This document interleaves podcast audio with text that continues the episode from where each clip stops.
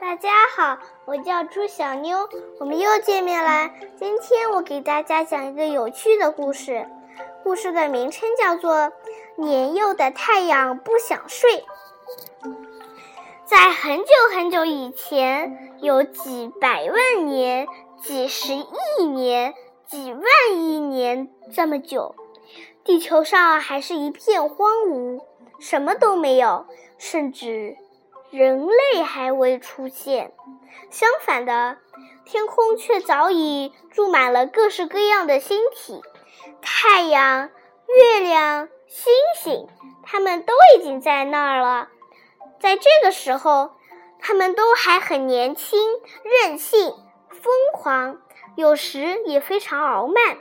尤其是太阳，它常常带着那崭新耀眼的光芒，趾高气扬地走着，非常自豪，因为在高高的天空，它是最灿烂、最矮炙热、最闪亮的。可是，它的高温及刺眼的光芒却干扰了所有人。别再发亮了，你使我们都睁不开眼呢。云儿说：“关掉它，真是令人头痛，我都合不了眼。”月亮咕哝着：“哎呀，这些年轻人，他们以为只要他们喜欢，有什么不可以？”那些最年长的星星们这样抗议着：“他们年轻时也曾是光彩夺夺目。”可是现在已经不再闪亮了，所以你是不是不会克制一点了？精疲力尽的地球叹口气说：“一直到是白天，我们怎么睡呀？”年幼的星星这样问：“问，他们和所有孩子一样，同样要睡眠。”天空所有的星球都因此而疲惫不堪、暴躁不安且精神不济。太阳的光芒令他们忧心忡忡，脑海中冒出好多奇怪的想法：把太阳关进黑色的橱柜里，或是用强力吸尘器。吸走一些光芒，不能再这样下去了，一定要想个办法。雷公咆哮着说：“当然，和往常一样，他很快就有了主意。我有办法了，我有一个好提议。”他在月亮的耳边窃窃窃词语了一番。月亮们又把话转给了星星们，星星们又转给微风，就这样一直传下去。年幼的太阳蹦蹦跳跳的来到了雷公面前，一点也不害怕。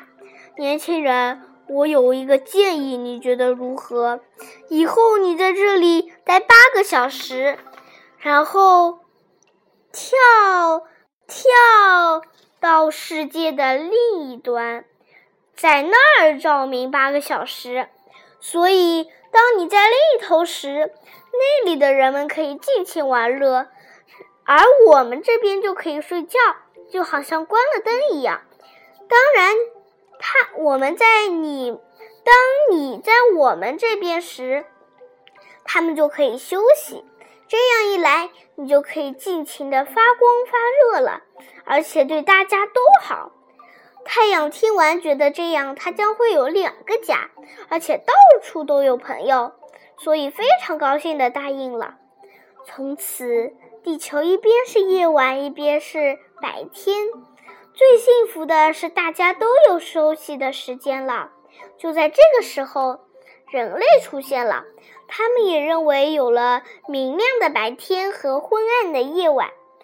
生活在地球上更舒服了，不再有人抱怨太阳到处活蹦乱跳，活蹦乱跳。因此，呃，也知道它不会永远消失，只在地球的另一端，它，呃，在它第二个家过着另一种生活。因此，我们也不必永远害怕黑暗，因为我们知道黑暗不会一直，黑夜不会一直延续持续下去，因为在另一方。太阳还继续闪耀着，生活着，没有认为没有任何东西因为夜晚而完全静止。小朋友们，你们是不是有怕黑的这种心理呢？啊，其实猪小妞也怕黑，但是只要你想一想，黑夜或者是夜晚，并不是。很可怕的，只是太阳下班了，对吗？他去他的另一个家，呃，照顾其他的朋友们了，对吗？对。所以，等他们明天，等太阳明天再上班的时候，我们一样又会有一个明亮光明的呃白天了。这样，我们的生活就会变得又回到原来丰富多彩的样子。所以，如果你怕黑的话，你可以想一想，我们上次说的那个故事——粉红火箭和黑火箭。嗯，让黑火箭去找其他的人，然后你坐上那那架漂亮的粉红火箭去玩耍，等待太阳第二天重新来到我们的身边。你说呢，朱小妞？你说的很对。好的，那我们今天的故事就讲到这里啦，小朋友们再见。再见。